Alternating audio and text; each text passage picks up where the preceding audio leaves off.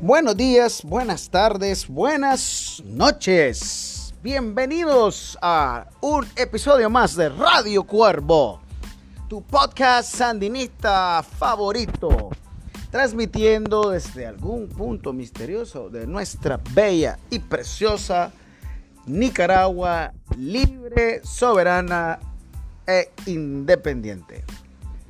El día de hoy vamos a abordar este episodio dos grandes temas. Primero, vamos a comentar algunas cosas respecto a la jornada 42-19. Toda la jornada, las actividades masivas, eh, populares que se realizaron durante toda la jornada y luego, pues, evidentemente, algunas cosas destacar del acto del comandante Daniel ya en el, en el evento central de la conmemoración del 42 aniversario de la revolución. Y luego vamos a abordar eh, un tema que va a ocurrir este fin de semana, que es la verificación ciudadana masiva que desarrolla el Consejo Supremo Electoral dentro de las actividades que contempla la ley electoral y el calendario electoral. Vamos a hablar pues, sobre lo que es el proceso, su objetivo, más o menos para que todos sepamos qué es lo que vamos a hacer, qué es lo que va a pasar, qué es lo que debemos esperar que pase y la importancia de este proceso para todos nosotros como ciudadanos, ya ni siquiera como, como sandinistas o no sandinistas, sino como ciudadanos, en el mero ejercicio de nuestros derechos, en este caso político, al voto. Entonces, pendientes todos que vamos a arrancar con estos dos episodios, si no, antes quiero saludar a todos esos hermanos, compañeros, camaradas, miembros de las turbas virtuales en sus diferentes expresiones que estuvieron definitivamente al pie del cañón durante toda esta jornada en una masiva, masiva, masiva dinámica roja y negra en las redes sociales, principalmente en la red Twitter, en la cual se movieron cantidades y cantidades de tweets e interacciones destacando la movilización, la jornada, la celebración de nuestro 42, de este 42 aniversario de la revolución. Felicidades a todos los compañeros, un reconocimiento, un humilde reconocimiento desde, desde nuestro espacio, todos ellos que estuvieron sin descanso, y mostraron y dieron unos resultados tremendos, compañeros. Así es que tenemos que trabajar nosotros eh, en redes sociales. Muy, muy bien. Se movilizó tremendo, tremendo todo el tema del 4219. Así compañeros, sin atrasarnos más, arrancamos en un episodio más de Radio Cuervo.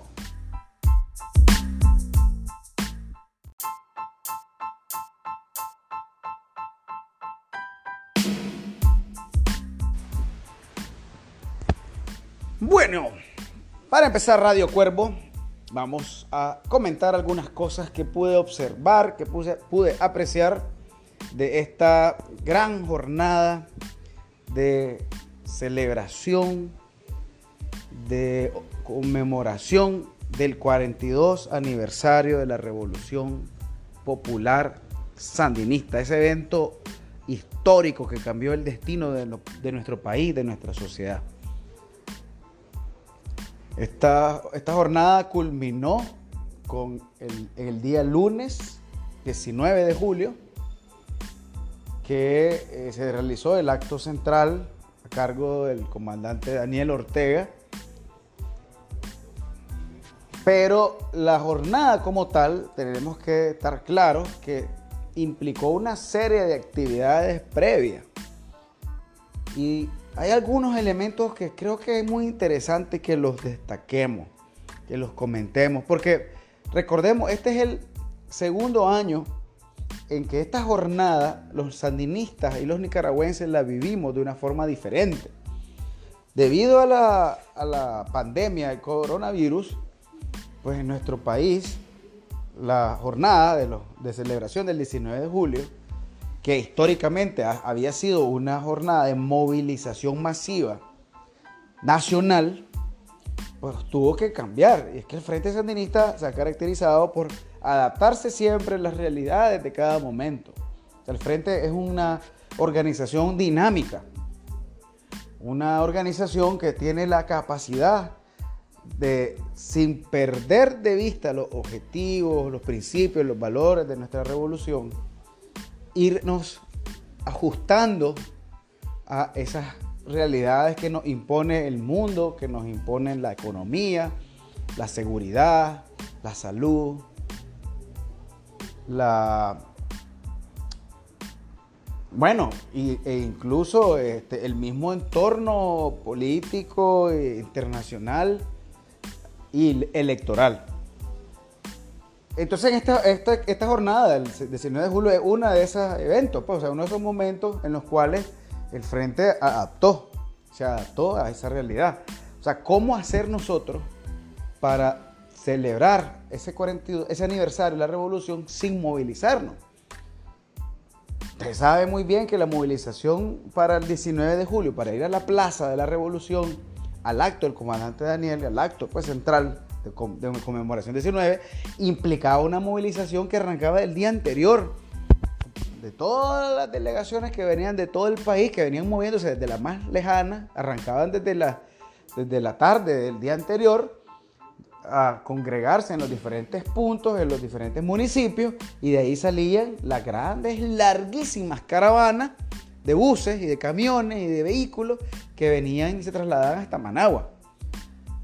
Y eso implicaba, compañeros, todos lo sabemos aquí, una enorme logística, una enorme organización, porque estamos hablando que en la, plaza fácilmente se llegaban a congregar más de 500 mil personas.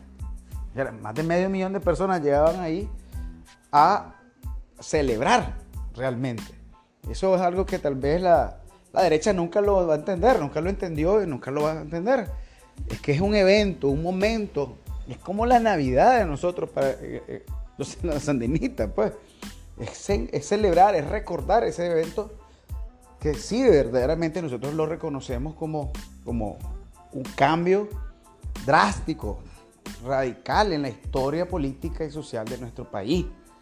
Lo que vivimos hoy en Nicaragua, la revolución que vivimos hoy en Nicaragua es producto de eso que ocurrió hace 42 años. Entonces, para nosotros los sandinistas es obviamente una fecha que, que nos llena de mucha emoción, nos llena de mucho sentimiento y, de, mucha fraternidad, de mucha hermandad, de, reencontrarnos todos, de celebrar juntos e, eso, eso, ese evento, ese evento y estos 40, estos años pues, de, de procesos porque primero toda la revolución, pero después hubo un proceso de, implementación de revolución, de defensa de la revolución, de resistencia en contra del neoliberalismo, de profundización, todas las etapas históricas que hemos vivido. O sea, no solamente es una fecha, no es una fecha normal, no es una efeméride común y corriente para los sandinistas en Nicaragua. Entonces, claro, el año pasado, con la epidemia, con todas las restricciones, pues por una decisión muy eh, acertada de nuestra dirección nacional, la actividad central del 19 de julio se, optó por hacerla de forma virtual. De, es, más, recuerden que todo esto comienza, digamos, con la movilización del repliegue, que es una movilización enorme también, y también hay diferentes movilizaciones que se hacen en los departamentos conforme fueron cada uno liberados por el Frente Sandinista en los procesos insurreccionales del 79, pues también eso implicaba grandes movilizaciones en los departamentos que conmemoraban esos, esos diferentes eventos, con marchas, caravanas, actos masivos. Entonces el año pasado hubo ese cambio. Ese cambio fue un cambio que no todo el mundo, no, no todos lo entendimos ni lo aceptamos muy bien, que digamos, porque, o sea, con toda la epidemia que hay, pero es luchar contra una tradición que tiene, tenía en ese momento 41 años. Sin embargo, eh, se logró hacer el año pasado desde el, repliegue mismo. Pero lo interesante que, que creo yo que hay que destacar, que a pesar de la decisión, digamos, del punto de vista de la dirección nacional del frente, del partido y del gobierno mismo, eh, se decide hacerlo de forma virtual, a través de conciertos virtuales, homenajes virtuales, mucho material multimedia que se generó y, digamos, pequeñas concentraciones que eran más que nada simbólicas. Pero eso, compañero, lo interesante es que no, no, no detuvo a la militancia sandinista para celebrar. Y acuérdense que el lema fue, cada casa era una plaza. O sea, convertir, descentralizar la plaza, descentralizar el acto central del 19 de julio en todo el territorio nacional.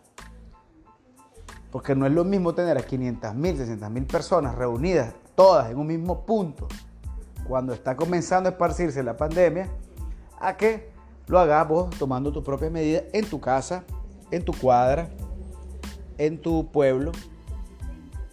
Entonces, eso, eso digamos que inició, yo lo veo así, como una nueva tradición. Y hay nuevas tradiciones que se, generaron aquí que probablemente va, van a marcar un futuro. Porque no sabemos esto de la pandemia hasta dónde va a terminar. Ya, estamos vacunando, determinada cantidad de personas van a estar vacunadas a final de año, pero aún así, con toda la vacunación, la, vacunación como tal no implica que el virus no te va a dar, que la enfermedad no te va a dar. La vacunación te garantiza un porcentaje de protección frente al virus. El virus lo puedes adquirir. Por eso es que decimos, hay que seguirnos cuidando, aunque estés vacunado. Pero el que está vacunado tiene muchas más probabilidades, tiene muchas más defensas para sobrellevar esa enfermedad, de forma tal que la reciba como un simple resfriado y no se encadenen las complicaciones que esa enfermedad de, genera pues, en todos los seres humanos. Entonces no sabemos pues, realmente qué nos depara el futuro en esa línea. Lo que sí sabemos es que aquí tenemos sandinista, sandinismo para siempre. Y en esa lógica, pues lo que, lo que esta nueva dinámica ha implicado no un adormecimiento de nuestras estructuras y de nuestros sentimientos. Al contrario, yo siento que más bien se ha multiplicado por cientos de miles. o sea, son muchas las actividades que se realizaron en todo el territorio. Desde el viernes.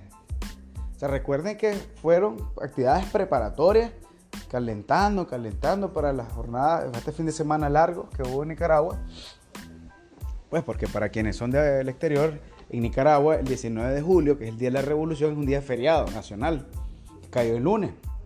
Así que las actividades arrancaron básicamente desde el viernes, las actividades ya fuertes.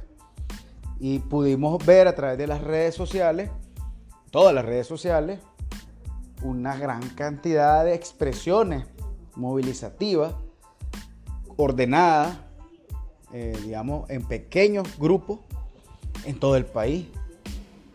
Y había, vimos caravanas, pequeñas caravanas, pues, caravanas, actos, eh, certámenes, eh, conciertos, conciertos virtuales, conciertos físicos, vigilias, vigilias. Las vigilias son el, evento que espera al 19 de julio. son, es reunirnos a esperar las 12 de la noche del 19 de julio. Que se hace pues en todos los barrios, en todos los distritos, en todas las comunidades, con, con fiestas con fiesta, con encuentro, con sentimiento.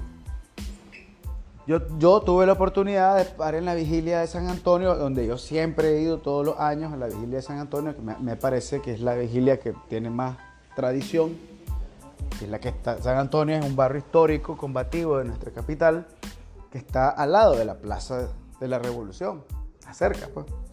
Entonces es un barrio donde se realiza históricamente eh, un concierto en la cancha central, un acto, un concierto, y luego alrededor hay como una especie de feria, con un montón de, pequeños emprendimientos que son generalmente de los mismos pobladores de San Antonio, que, ponen, que venden comida, que venden cerveza, que venden camisetas, que venden eh, cosas, souvenirs, En fin, pues todo lo alusivo al 19 de julio. Es increíble la cantidad de emprendimientos que ahora tenemos aquí en nuestro país y en esta época. Pues fue, fue bastante interesante. Ferias de camisetas, muchas camisetas se están produciendo y se, se vendían como pan caliente, camisetas, banderas, banderines, calcomanía, gorra, camisa, eh, hasta covers pues, de celulares, me acuerdo, que, de, todo, de todo un montón de cosas que la gente, eh, la creatividad misma, pues les permite hacerlas y diseñarlas. Bien bonito, pues todo lo que, lo que vimos en, este, en este 18, 19 de julio. Entonces las vigilias fueron un montón de vigilias. Yo estuve, como les digo, el mismo 18 en San Antonio, estuve compartiendo ahí con compañeros. Que, que interesante porque nos encontramos. te encontramos un montón de gente que tenés rato de no verlos, pues, que tal vez solo a través de redes sociales los ves. Y ahí nos encontramos y nos saludamos, nos ponemos un poco al día y vamos compartiendo, ¿no? Y disfrutando de, nuestra música revolucionaria, de, nuestra, de nuestras anécdotas. O sea, realmente es una experiencia que no se puede explicar mucho eh, con palabras y, no hay que vivirla. Pero sobre todo si sos sandinista, se vive con mucha más, mucha más ganas, con mucha más fuerza, con más energía. Entonces la Virgilia de San Antonio, pero a, raíz del año pasado, ocurrió algo que yo sinceramente pienso que va a convertirse en una tradición. Ya este año se volvió a repetir. Que es que Mira, el año pasado fue el año donde teníamos la bomba, que en alguna medida estábamos tristes porque no iba a haber 19 de julio más, eh, movilizado, pues como todos los años ha habido. Entonces la militancia pues estábamos en alguna medida pues como haciendo nuestras actividades pequeñas, pero en el fondo necesitábamos ir a la plaza. Es que los sandinistas teníamos que ir a la plaza. Y entonces es increíble que estábamos, me acuerdo yo el año pasado, estábamos en la casa de unos amigos, ahí este, celebrando. Y ya como eso de las 11, pues dijimos, ve hombre, ¿por qué no vamos a la plaza? Vamos a la plaza. Ya eran las 11 de la noche del 18 de julio del año pasado, vamos a la plaza. Sí, sí, sí. Y entonces entre todos nos organizamos y el grupo nos movimos a la plaza a esperar las 12, a esperar el 19 de julio, estar ahí, solo para estar ahí.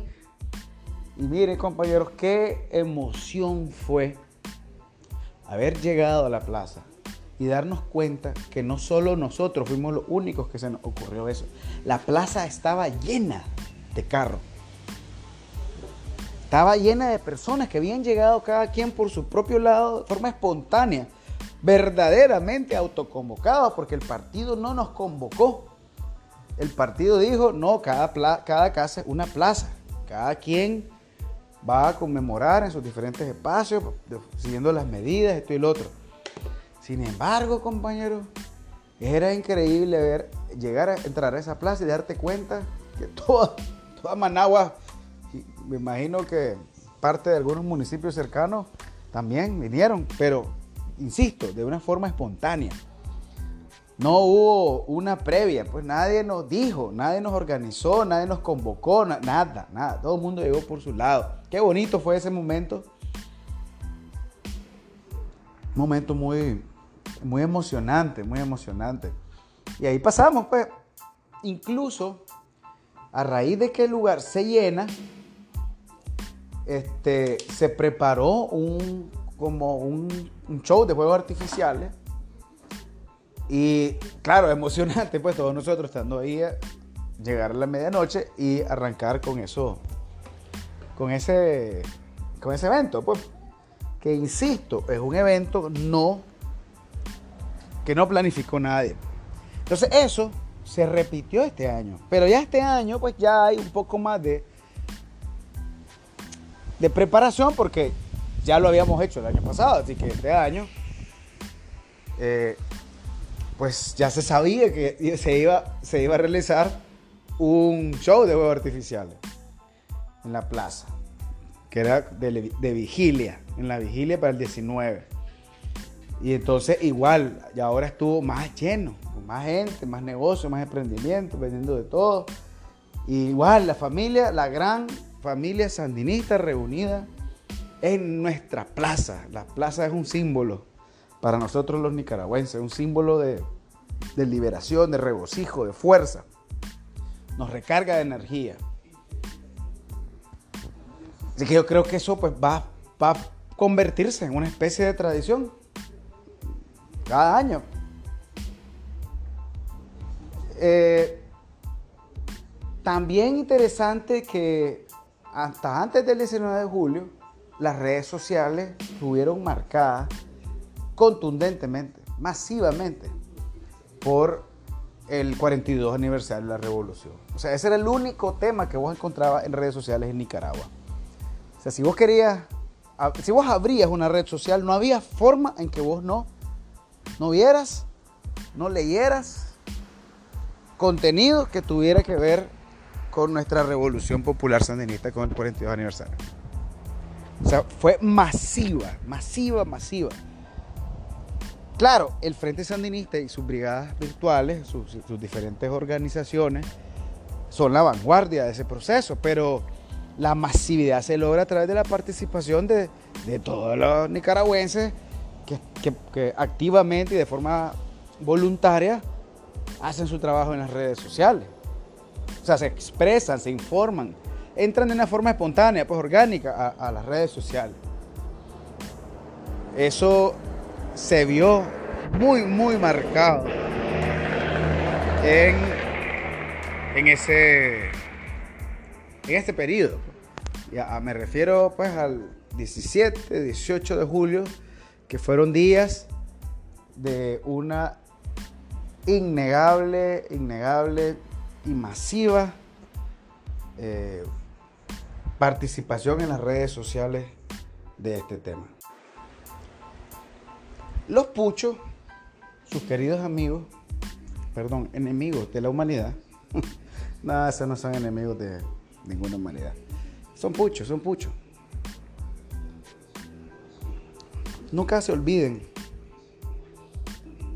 que la oposición en Nicaragua no son los puchos.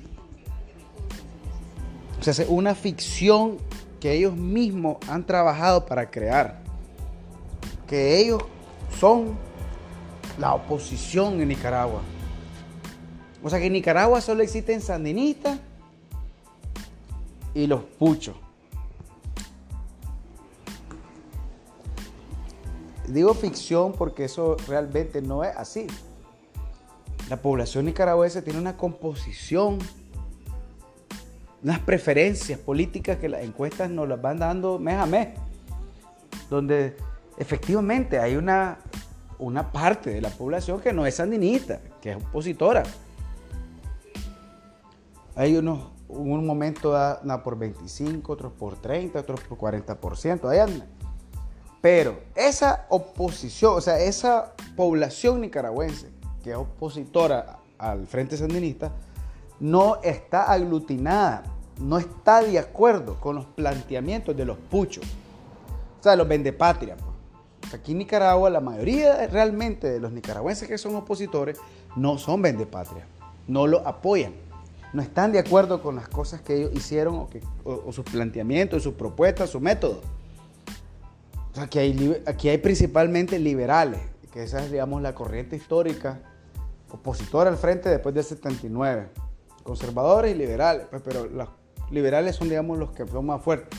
Ojo, liberales en Nicaragua no significa liberales ideológicamente hablando, sino partidariamente hablando, pues, porque se trata del Partido Liberal, los partidos liberales que iniciaron allá por el año 95, 94 con Arnoldo Alemán, que lo fundó, y que luego que tuvo un auge y una, y una gran, digamos, un gran predominio, una gran hegemonía política, tuvo el PLC, y ya después a su quiebre con los actos asquerosos de corrupción que fueron destapados por ellos mismos y generó el proceso de división interna, pero al final ahí están. O sea, no ha habido en Nicaragua una, un nuevo movimiento opositor que aglutine con propuestas concretas, que aglutine al sentimiento opositor de Nicaragua. No ha habido. No ha habido. O sea, los puchos trataron de hacerlo, pero con el tiempo la mentira quedó descubierto. Y en política no podés, no podés hacer una campaña en base a mentiras. Vos tenés que hacerlo en base, porque la gente no es tonta, la gente se da cuenta. Tarde o temprano se da cuenta de la verdad. Y más aún que nosotros como sandinistas nos dedicamos a luchar para votar esas mentiras. Y de forma sistemática fuimos haciéndolo. Y es que la gente quiere la verdad, no quiere la mentira. Entonces cuando lees cosas como que el comandante Daniel tiene un clon, porque hay un compañero que trabaja con el comandante que gana su equipo, pues, que tiene bigote y usa gorra y se parece. Entonces sale un medio de comunicación, mucho, diciendo pues que, que el comandante Daniel está desesperado y usa un clon. Para, o sea, lo hace nada más para ganar interacciones pues, en sus publicaciones. Puta, decimos que increíble a a lo, bajo que llega esa gente, pues. Porque no tienen realmente contenido. eso, ¿vos crees que la, gente lo cree de verdad? es más bien como un meme esa, esa chuchada. O sea, un medio que se vendía como medio de comunicación cae a esos niveles. Entonces la población no es tonta, pues. Y eso pues en política hay que entenderlo, porque el pueblo es que el que manda, el pueblo es el que decide. Si vos no tenés la fuerza, el respaldo del pueblo, de las grandes mayorías de un pueblo, vos en política está frito. Eso es lo que el plan de Gene Sharp no toma en cuenta. El respaldo popular, la base social de los movimientos revolucionarios y de izquierda de Latinoamérica.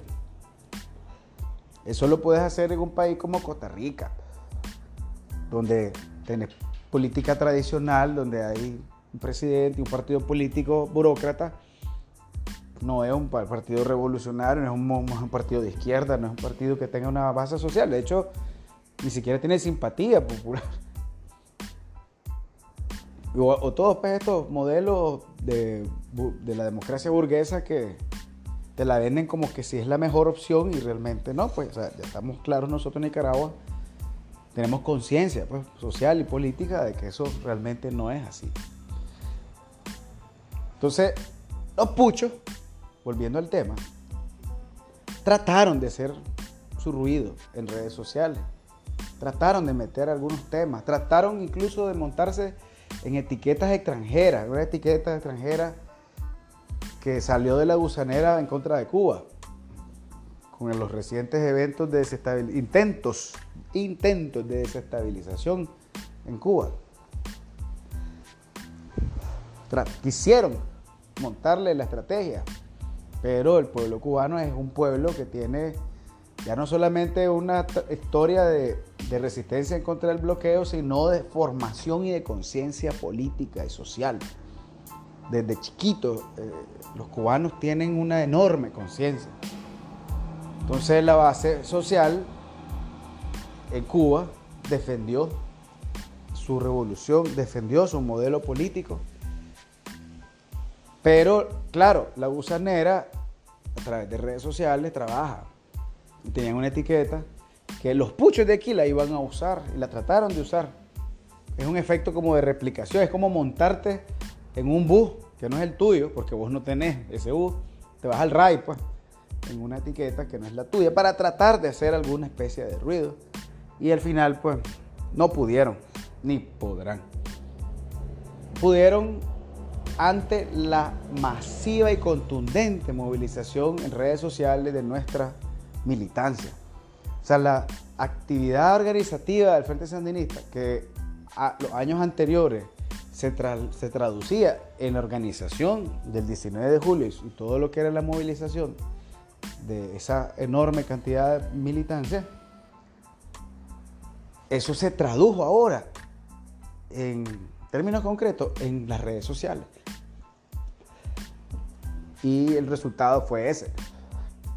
Los puchos perecieron en el intento. Nunca pudieron sacar cabeza. Nunca, en ningún momento.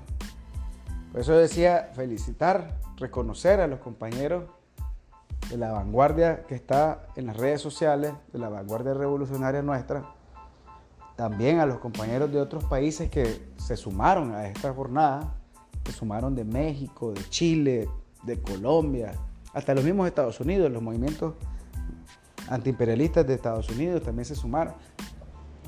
Fue bonito ver toda esa solidaridad que existe en el mundo alrededor de nuestra revolución, la claridad que existe sobre la verdad que ocurre, lo que pasa aquí en Nicaragua. Entonces, saludo, pues un saludo, un abrazo militante a todos esos compañeros que, que dieron pues esa batalla exitosa. Y bueno, ya llegamos al 19 de julio, que pues en mi caso, yo igual, yo soy, a mí me encanta ir a la plaza y yo me fui a la plaza. Aunque todos sabemos que el acto era virtual, un acto pequeño en la histórica Plaza de la Revolución, pero en la Plaza Grande, que es la Plaza de la Fe, pues ahí nos congregamos de forma espontánea otro montón de sandinistas que llegamos por nuestros propios medios. Recuerden que era lunes feriado y que también estuvimos compartiendo ese, ese, espacio. Es más, era bonito pues porque todos estábamos ahí escuchando en las radios de los vehículos el discurso del comandante. O sea, todos estábamos esperando el discurso del comandante. O sea, bien lo podíamos haber escuchado en nuestras casas, pero mejor nos fuimos a escuchar a la plaza. Y les cuento, yo personalmente, pues mi, mi experiencia personal, yo solito me fui en mi vehículo a parquear a la plaza desde temprano, ahí como a las 4 de la tarde llegué. Y ahí comencé a, saludar a compañeros que pasaban, que llegaban, se sentaban un rato, platicábamos, después llegaba otro. Y ahí estuvimos compartiendo, insisto, de una forma natural, de una forma bonita, bonita, bonita. Y bueno, llegamos al acto del comandante, que efectivamente el comandante estuvo lo que se había anunciado, pues que el, el, comandante iba a llegar con una posición muy, eh, bastante nacionalista, bastante combativa, decía. Creo que la compañera Rosario así lo dijo en una de las comunicaciones previas. Y que tan combativo que cuando inicia el acto lo primero que dice el comandante Daniel es con la bandera de Nicaragua en la mano, dice, esta bandera nunca va a tener una estrella, porque es la bandera de Nicaragua. Y lo dice con todo el huevo, lo dijo frente a millones que estábamos pendientes de, ese, ese acto.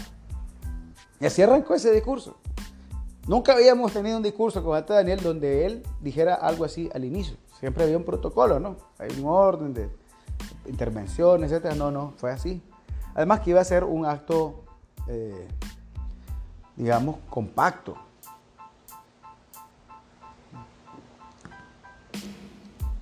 Algo interesante de los, de lo que señaló el comandante, pues que obviamente él siempre eh, destaca ¿no? la lucha pues, por la soberanía nacional.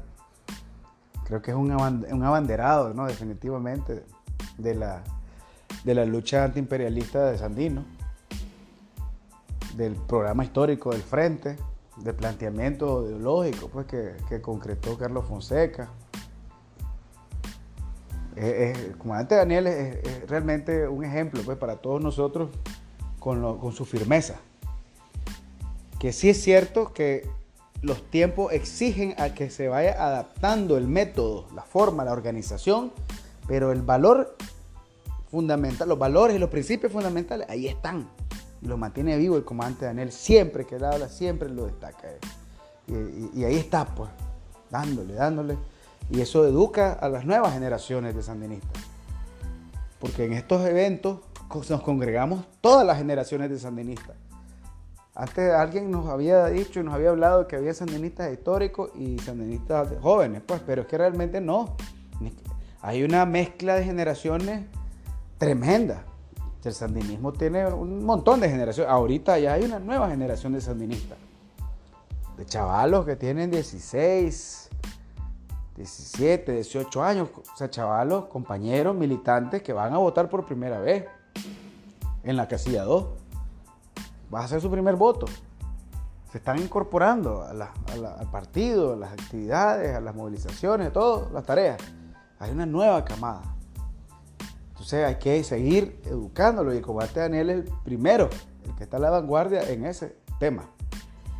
Y el discurso del 19 de julio pues fue, fue eso. Una cosa que me gustó también es que el comandante hizo una especie de conexión histórica entre el primer discurso de él en el 79 y hoy cuando él, dio, él tiró una consigna, consigna perdón, que dijo el pueblo unido jamás será vencido, pero después dice, y el pueblo armado jamás será aplastado. Eso fue una consigna del comandante Daniel en la Plaza de la Revolución el 20 de julio de 1979. Porque hay que decir que el acto histórico fue el 20 de julio. El 19 fue el día que se instala la Junta de Gobierno de Reconstrucción Nacional en León, donde se anuncia y se instala y se toma como la fecha ya oficial, pero la Junta entra a Managua hasta el 20 y el acto central se da el 20 y ese discurso sucedió un 20 de julio, pero de 1979 y así comienza, yo lo subí en mis redes porque me llamó, quise destacar eso. Pues. Y qué casualidad pues que el comandante lo tire de su discurso, el mero 19. Esa conexión histórica, pues es la misma revolución la que está en gobierno aquí en Nicaragua. Hubo otra cosa bonita que casi no se ha destacado. Bueno, a ver, hubo un concierto realmente. Un concierto con compañeros artistas eh, jóvenes. Grupo de eh, Liberarte que se ha estado luciendo en todas estas jornadas del año pasado.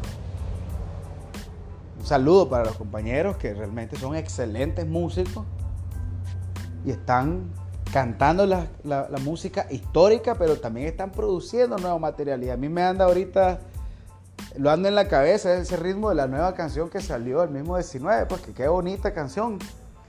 Una canción pegajosa, que transmite un mensaje bien claro. Eh, dan ganas, dan ganas de bailar cada vez que la escucho. Vamos a ver si la logramos este, incorporar aquí en esta transmisión ya para el final. Qué bonita, qué bonita esa canción. Y por eso los felicito a los compañeros. Y bueno, también tuvimos a las muchachas que tiraron también sus eh, otras canciones. Tuvimos a Alfonsina, tuvo la Belia, que, cantaron bien bonito también. Son, muchachas, son una nueva camada de artistas que, se vienen preparando desde hace rato. Dijo, el comandante, aquí no hay artistas imprescindibles. Ese es un mensaje claro a unos traidores que que creen ellos que, que, la música de la revolución es música propiedad privada de ellos y en eso se ha hecho mucho énfasis. esos himnos a la revolución son de la revolución.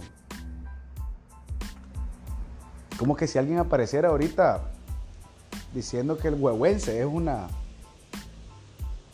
propiedad privada de alguien. Es bien contradictorio, ¿no? O sea, la, música que se produjo en esos años de la revolución, post-revolución, música del pueblo. Les guste o no les guste a ellos, esa es música del pueblo.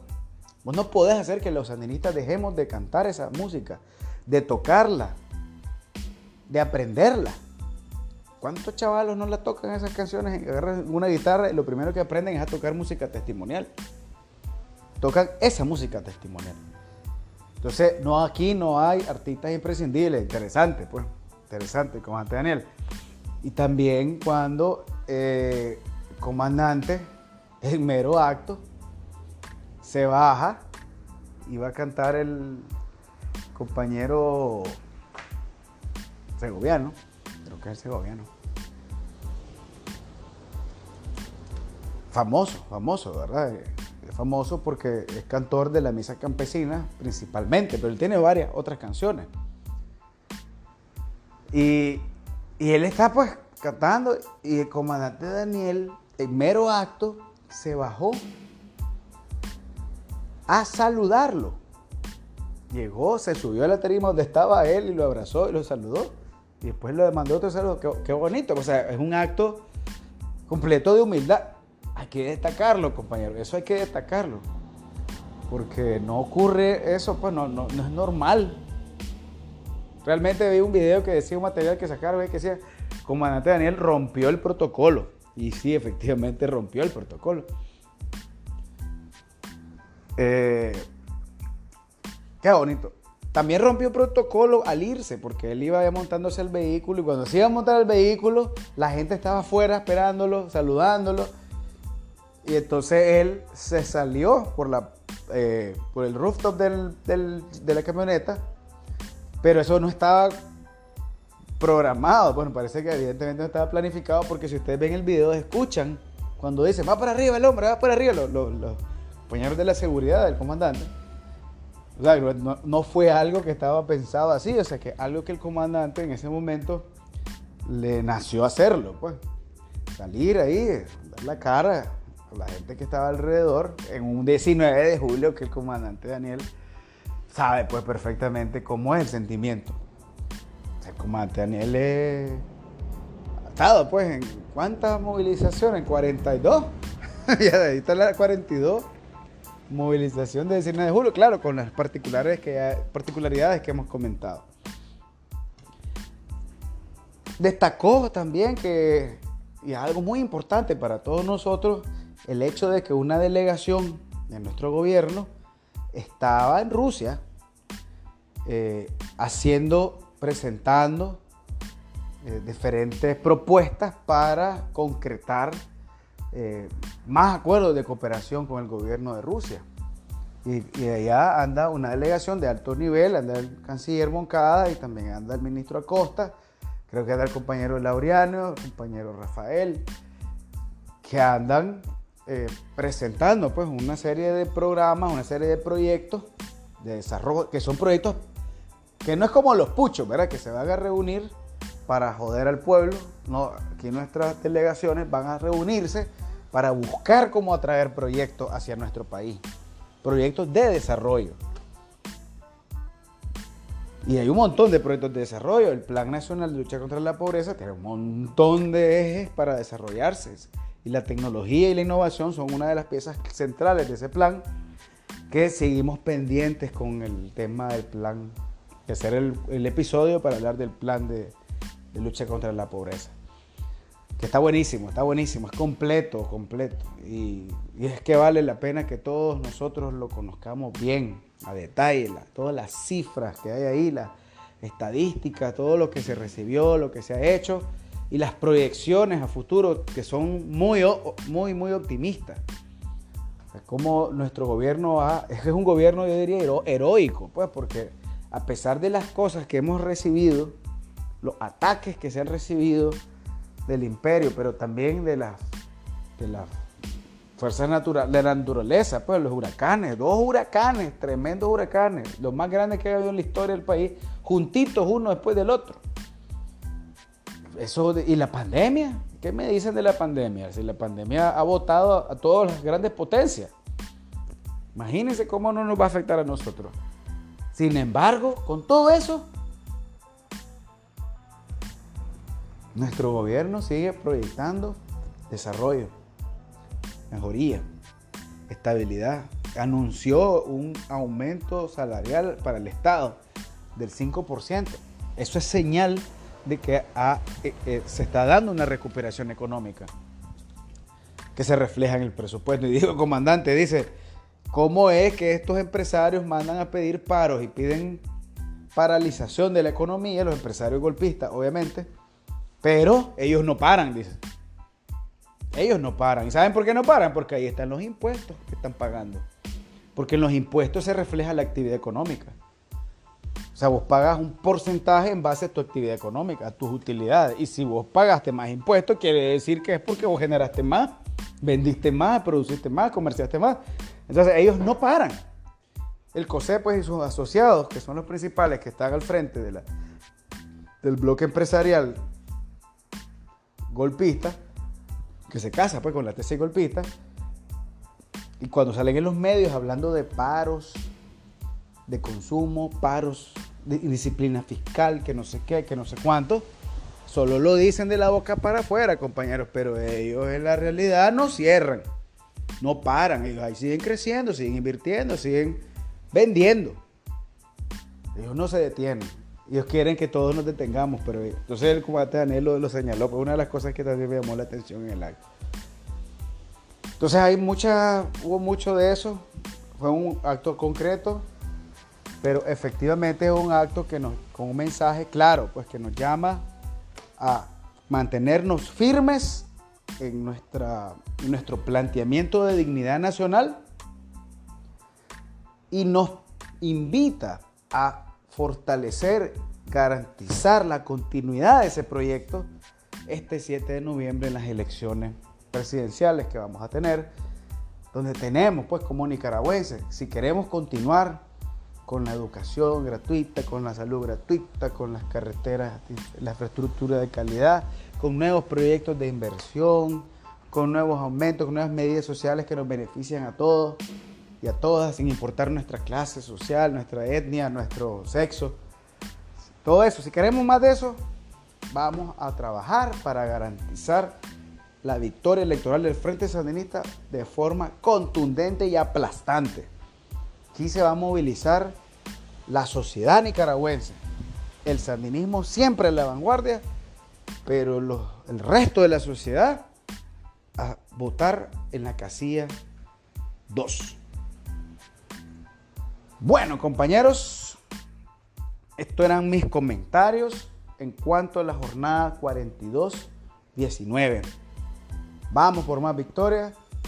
Seguimos con Daniel adelante. Y a continuación, después de estos consejos comerciales con los patrocinadores que no tenemos, pero que yo sé que algún día los vamos a tener aquí en Radio Cuervo, eh, para cualquier contratación de espacios comerciales pueden contactarnos a nuestra cuenta de Twitter, arroba el nica, y con gusto les abriremos, les daremos los detalles de nuestro, de nuestro fe que va a estar ofreciendo nada. Ya regresamos compañeros, vamos a seguir en este episodio de Radio Cuervo y ahora les vamos a hablar un poco sobre la verificación ciudadana que viene este fin de semana. Cuervo, cambio y... No, todavía no es fuera, pues, pero... Vamos, ya, ya seguimos, ya seguimos. Adelante.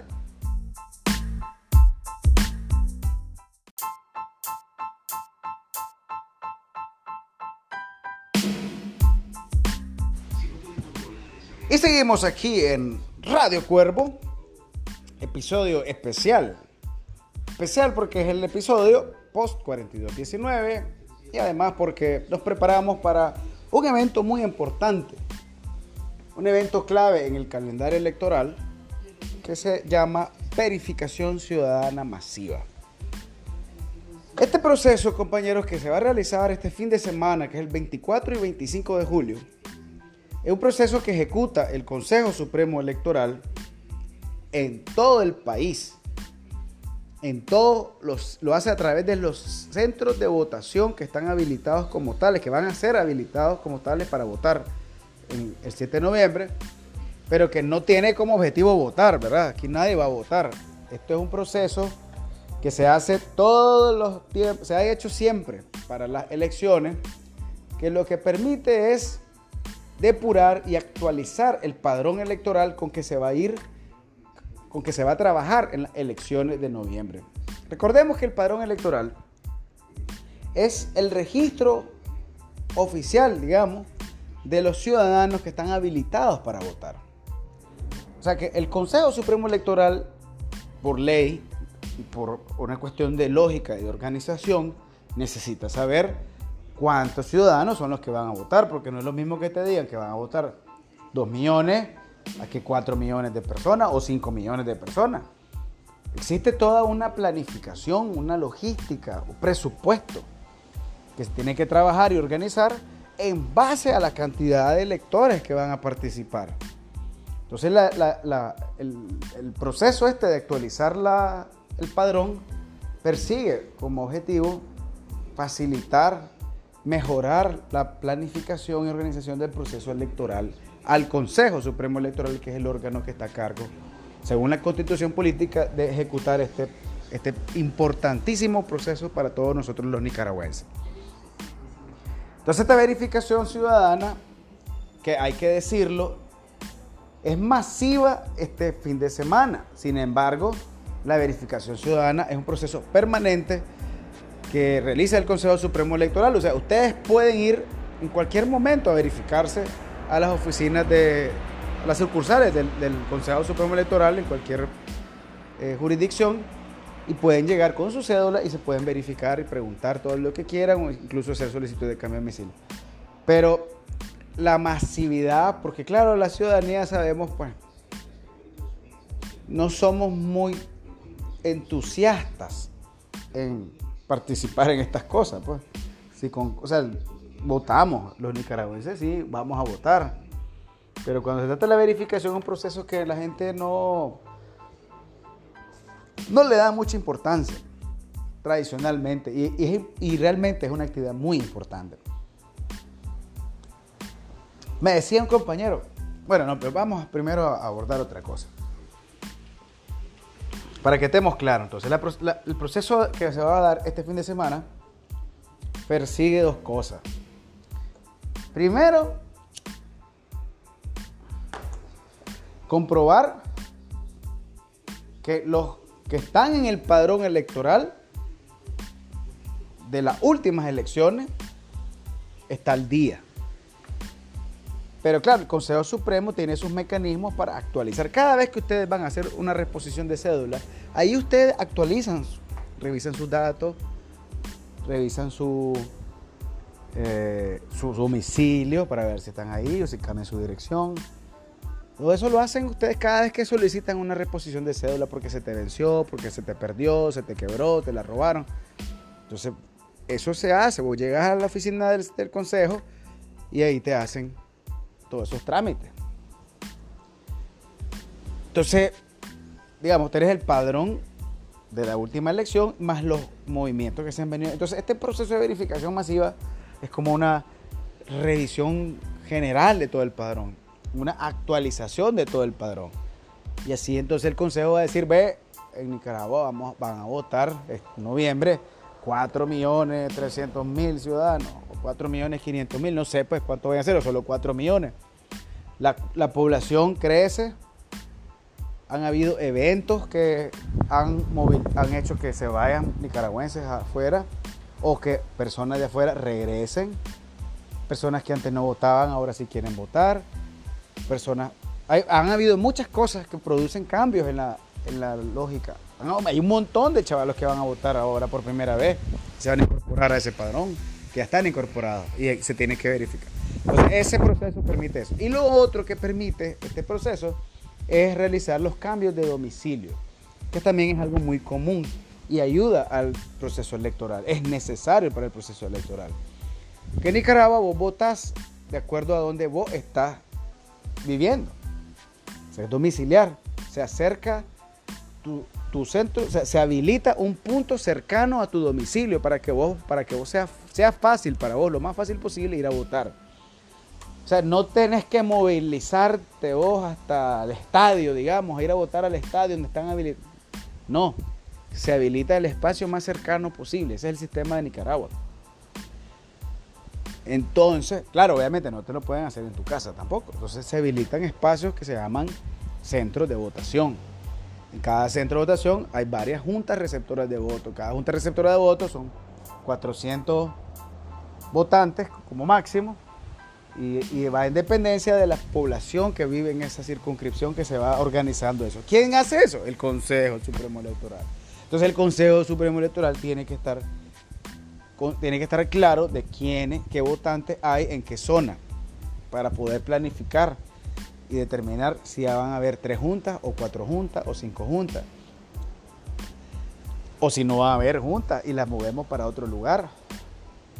Por ejemplo, imagínense toda la costa caribe norte que fue sumamente afectada por los huracanes, pues hay, hay cambios en la cartografía electoral. La cartografía electoral es eso, es un mapa que nos tiene ubicado a todos y tiene estructurado pedazos del territorio por centro. Entonces, si vos vivís en un punto determinado, ese punto está dentro de la circunscripción del centro de votación fulano de tal. Por, en la lógica de por dónde vivís o dónde, dónde habitas, cuál es tu domicilio. Ahora, los ciudadanos, las personas se mueven constantemente. Se movilizan naturalmente, pues, por diferentes razones. Entonces, es necesario, pues, que si vos vivías en León y ahora estás viviendo en Matagalpa, pues vos no vas a ir a votar a León. No te sale esa gira, está muy largo. Entonces, vos decís, ve, ahora que yo vivo aquí en Matagalpa, quiero votar aquí en Matagalpa, yo vivo en el barrio tal, cuál será mi centro de votación, entonces quiero reportar un cambio de domicilio, quiero decir, ve, yo ahora vivo en Matagalpa, sáquenme el padrón de León porque yo voy a votar aquí ahora. Entonces, ah, ok. Ya, entonces vos ya haces la solicitud, el trámite, y entonces ya sabes que para el 7 de noviembre vos ya vas a ir a votar en León, en el lugar a donde en teoría vos decís que vas a ir a votar. Te fuiste pues a reportar que debe ser el centro de votación más cercano de tu comunidad donde vos habitas. Esos son los dos, los dos grandes objetivos de este proceso de verificación que se va a realizar este fin de semana. Este es un proceso, les recuerdo, que no es un proceso partidario, es un proceso ciudadano. Un proceso donde lo ejecuta el Consejo Supremo Electoral, donde va a haber un personal del Consejo Supremo Electoral que va a estar a cargo de hacer la verificación en el padrón o realizar la solicitud de cambio de domicilio. Importante, compañeros, tener su cédula. Miren, yo algo que, que, lo he dicho ya en varias ocasiones aquí, no basta con que nosotros digamos que somos sandinistas y que podemos ser sandinistas y ser los mejores sandinistas. Pero, ¿cómo va a defender tu proyecto, tu modelo, tu propuesta si no tenés cédula? ¿Cómo se supone que vas a ir a votar el 7 de noviembre si no tenés cédula? Entonces, compañero, una de las cosas que, resultan de estos procesos es de, hacerte conciencia de que tenés que tener tu cédula al día. Tu cédula sirve para todo, además. Para cualquier gestión vos tenés que tener tu cédula al día, pero, pero aquí en este caso estamos hablando de las elecciones, así que para ir a votar vos tenés que tener tu cédula. Entonces aquí se, aquí se se llega a hacer este proceso con una cédula. Tienes que tener una cédula o un documento, que, es, este caso es una colida que demuestra que está en trámite tu cédula cuando es por primera vez que la estás sacando. Entonces con esa lógica, ya sea la cédula viejita o la cédula nueva, pero compañero, hay que tener la cédula al día. Eso es importante, eso es una responsabilidad de cada uno de nosotros. Aquí no puedes estar esperando que la cédula te la regale a alguien. Si ese es un documento tuyo. Como que si tuvieras tu licencia de conducir, la necesitas, pues si vos manejás. Si vos tenés un negocio, necesitas una matrícula de alcaldía necesitas permisos de la, de la policía o del MISA, dependiendo pues de, lo que te dediques. Entonces, la cédula es una responsabilidad ciudadana. Claro, yo aquí les hablo también como militante sandinista y les digo, pues mucha mayor razón, es una doble responsabilidad, porque yo puedo, a me puede encantar ir a la plaza y ser sandinista y haber sido combatiente histórico y, o ser de la juventud. ah, pero si yo no tengo cédula, ¿de qué estoy hablando yo? ¿Qué es lo que se supone que voy a hacer? ¿Cómo voy yo a, a participar en ese ejercicio cívico del 7 de noviembre si no tengo cédula? ¿Cómo? Hasta esa hora, recuerden, estos procesos, el proceso de, conformación del padrón tiene un límite y luego va a llegar un momento en que se dejan de sacar cédulas. Y entonces te vas a quedar en el aire. Compa, saque su cédula y téngala bien guardada. Úsela nada más para lo que la necesita. No la anden, no la pierdan. No, que no se les quiebre, que cuando se la roban. Es muy importante. Entonces todos estos procesos pues se van, se, realizan en este, en esta, digamos, en este como impulso masivo que se hace. que se va a hacer y que estamos llamados todos a participar sábado y domingo. Van a estar habilitados los centros de votación de 8 a 5. Eh, es recomendable que vayamos en la mañana, que vayamos el primer día. Eso es lo recomendable, pero bueno, si no podemos por razones de nuestro trabajo, etcétera, pues vamos el siguiente día temprano. Hay que salir de esas cosas rápido y temprano. ¿Cómo es la lógica? Bueno, compañero, usted solo va a llegar con su cédula, llega al centro, que usted ya sabe cuál es el centro donde ha votado. Ahora, muy importante, a raíz de las diferentes cosas que han pasado en nuestro país, pues el Consejo Supremo Electoral ha hecho una especie de reorganización de los centros de votación y se han, se han fusionado o se han habilitado nuevos centros de votación de acuerdo a la, a la estructura poblacional. Entonces es importante que ustedes verifiquen a dónde les toca ir a hacer eso. O sea, perdón, no voy a decir verificar para que no nos enredemos. Que ustedes conozcan, que ustedes sepan, que ustedes confirmen a dónde. Porque tal vez históricamente había votado vos en el colegio, en el instituto tal, que es el que tenés a media cuadra, y tal vez ahora ese instituto, ese colegio ya no va a ser centro de votación. Y ese se movió a otro punto. ¿Cómo vas a saber vos eso? Entren a la página web del Consejo Supremo Electoral, que ahí está habilitada una opción, una herramienta, para que ustedes ingresan su cédula e inmediatamente el sistema te dice a dónde te toca a verificar. Así ustedes no andan perdidos. Y es importante que lo hagan por lo que les digo. Realmente han habido, hubieron cambios. Eh, donde yo, por ejemplo, yo, yo votaba en, una, en un colegio privado y ahorita ya, ya, no se va, ya no va a funcionar como centro de votación. Lo fusionaron con otro, lo trasladaron a donde está un instituto público. Entonces, por X o Y razón, pues yo ya ahora ya sé que tengo que ir a ese lugar. Entonces yo ya voy a ir tempranito el sábado, me voy a verificar a ese otro instituto donde ahora me dicen. Que queda también en la zona pues, de donde yo vivo. Pero ya sé dónde voy. Este, eso pues está en el Consejo Supremo Electoral, en la página web. Solo pongan en Google, pues no tienen que sabérsela de memoria. Claro, es cse.ni, pero en todo caso busquen en Google Consejo Supremo Electoral Nicaragua y ya te va a dar la página web y ya entras, ya, ya, ya confirmas dónde te toca y ya con eso vas de viaje. Ya estás listo. Pues.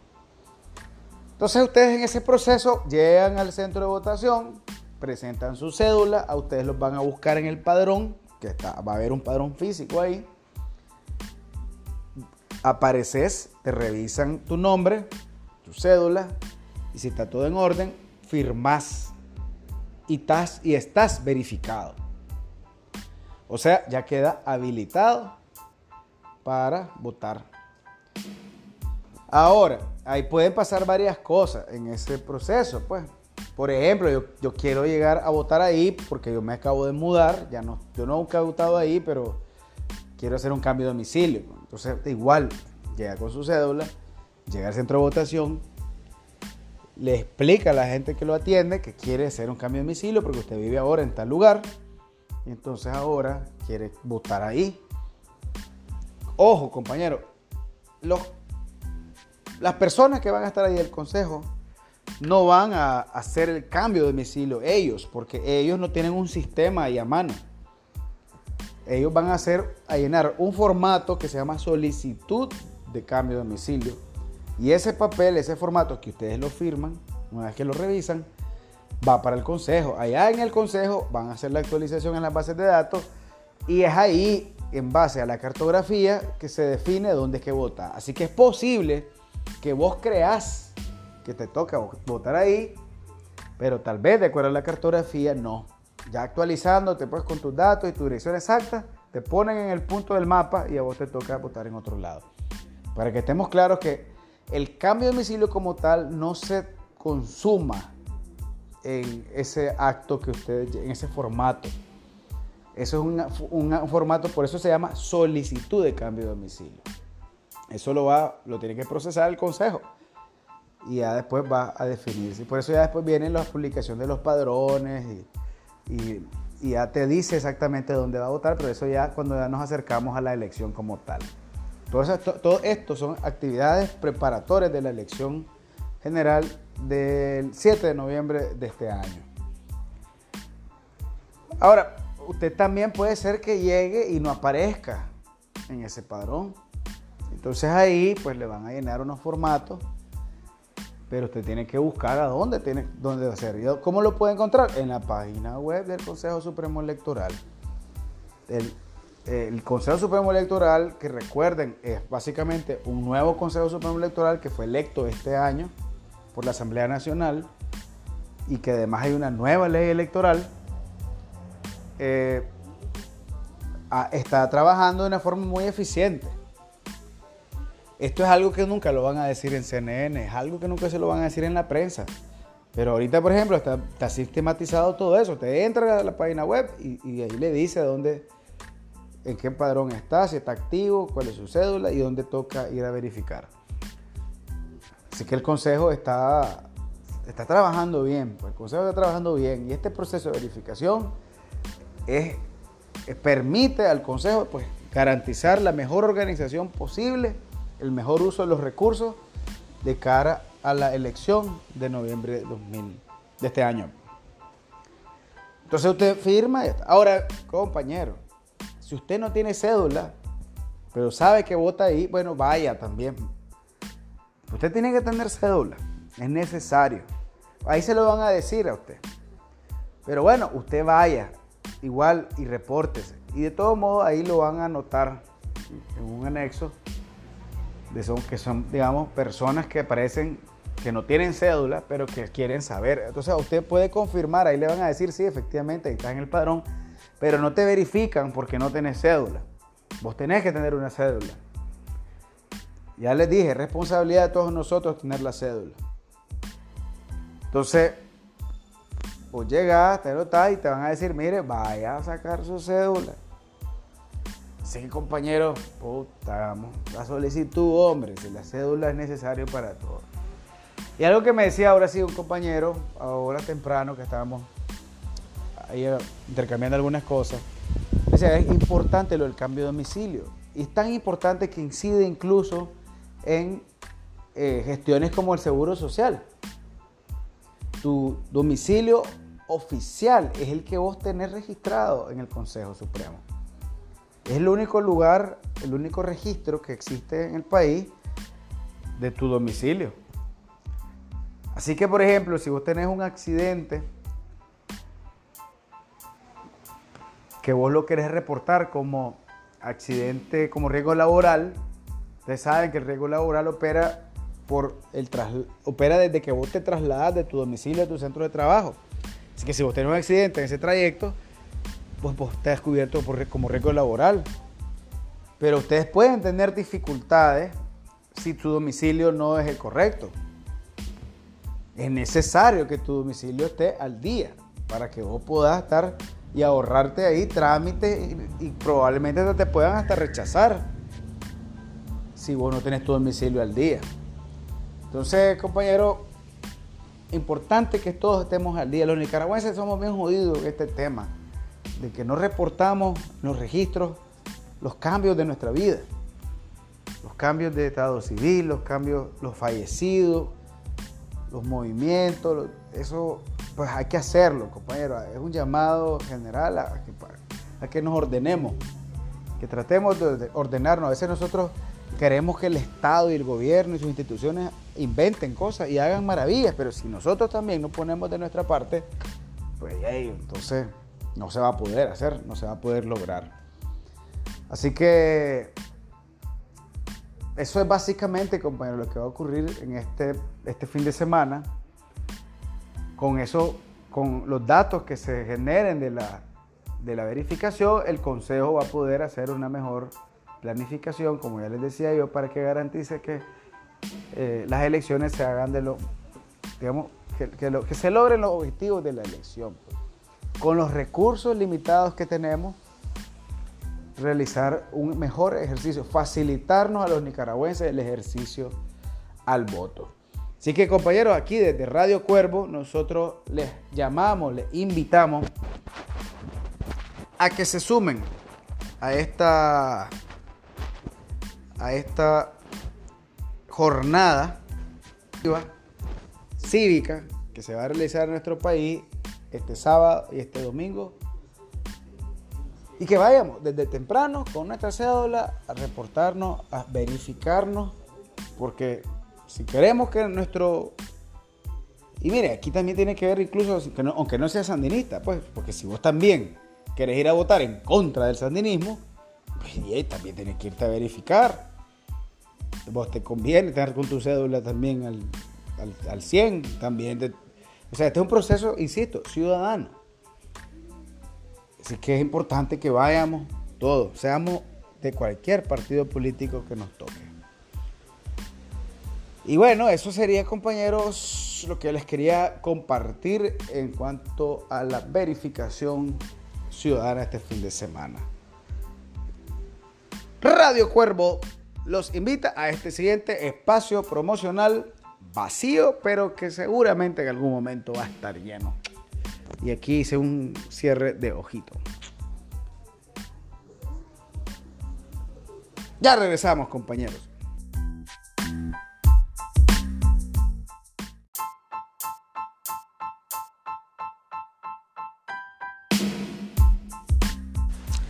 Bueno, compañeros, estamos de regreso en Radio Cuervo, su radio podcast, espacio de audio, ah, no sé cómo definirlo. Bueno, Radio Cuervo, estamos de regreso ya en la parte de cierre de nuestro programa, de nuestro episodio de hoy. Hemos comentado algunas cosas interesantes que creo yo que era necesario pues, destacarla de toda la jornada 42-19 del 42, de la celebración del 42 aniversario de nuestra revolución. El mensaje del comandante Daniel, creo que las cosas más importantes que destacar, y la movilización del sentimiento rojinegro en todos los espacios de nuestro territorio nacional en la solidaridad internacional y en las redes sociales. Tremendo, tremendo, compañero. Esta es una jornada que nos llena de energía, de ánimo, de espíritu sandinista para continuar y enfrentar esta batalla electoral a la que nos, se nos, que se nos avecina, que se nos avecina, bueno, que ya estamos inmersos en ella y que vamos a entrarle con toda la energía para garantizar la continuidad de nuestro modelo, de nuestro proyecto de desarrollo y de justicia social. También vimos eh, una síntesis, una explicación general del proceso de verificación ciudadana que se va a realizar este fin de semana y que, insistimos, pues que estamos invitados, convocados, todo debería ser una obligación, realmente, pues debería ser una obligación ciudadana, una obligación de todos nosotros como nicaragüenses, los nicaragüenses que estamos habilitados para votar, de ir a buscar eh, primero en la página del Consejo Supremo Electoral, confirmar a dónde es que es mi centro de votación, con mi cédula, ahí te sale. Y luego ir este sábado o domingo, van a estar todo el día habilitados los, los centros de votación para que vayamos a comprobar si estamos nosotros activos en los padrones o si tenemos que reportar algún cambio de domicilio, que también tiene mucha importancia para nosotros. Igual, si no tenemos cédula, compañero, vayan a sacar su cédula, a reponerla. Eso es un documento personal necesario para hacer cualquier tipo de gestión, cualquier tipo de trámite. Y en este caso, pues hablamos de defender el voto. ¿Y cuál voto vas a defender si no tenés cédula? Así que, pongámonos las pilas en eso, compañeros. Felicidades pues a todos, a todos los sandinistas, a todos los nicaragüenses por este 42, este cumpleaños número 42. Felicidades a todos los compañeros de las brigadas virtuales, de las turbas virtuales. Agradecer a los compañeros, camaradas de la Solidaridad Internacional, de todos los movimientos de izquierda que nos enviaron sus muestras de, de respaldo de reconocimiento a nuestro modelo, al, trabajo de nuestro modelo. al trabajo que hace el comandante Daniel al frente del, del gobierno y del Frente Sandinista de Liberación Nacional. Y también, pues realmente felicitar a todos los nicaragüenses, incluyendo a los puchos, ¿saben? Porque al final los puchos no existirían si no fuera por la revolución. O sea, la revolución transformadora de nuestra sociedad introdujo el pluralismo político en el país. Y entonces gracias a eso es que existen diferentes opciones políticas en Nicaragua. Que claro, la mayoritaria es sandinista. Eso pues ya es un tema que nosotros logramos como, como Frente Sandinista. Pues. Y como gobierno excelente gestor y ejecutor de políticas sociales y de programas y de garantizar la macroeconomía, etc. A todos compañeros, nuestras felicitaciones y nuestro llamado a continuar garantizando con toda nuestra energía y toda nuestra potencia el contundente e indiscutible éxito que vamos a tener los nicaragüenses con el Frente Sandinista a la cabeza y el comandante Daniel este 7 de noviembre de 2021. Mi compromiso, compañero, próximo podcast va a ser la explicación pausada, comentada del Plan Nacional de Lucha contra la Pobreza y para el Desarrollo Humano 2022-2026.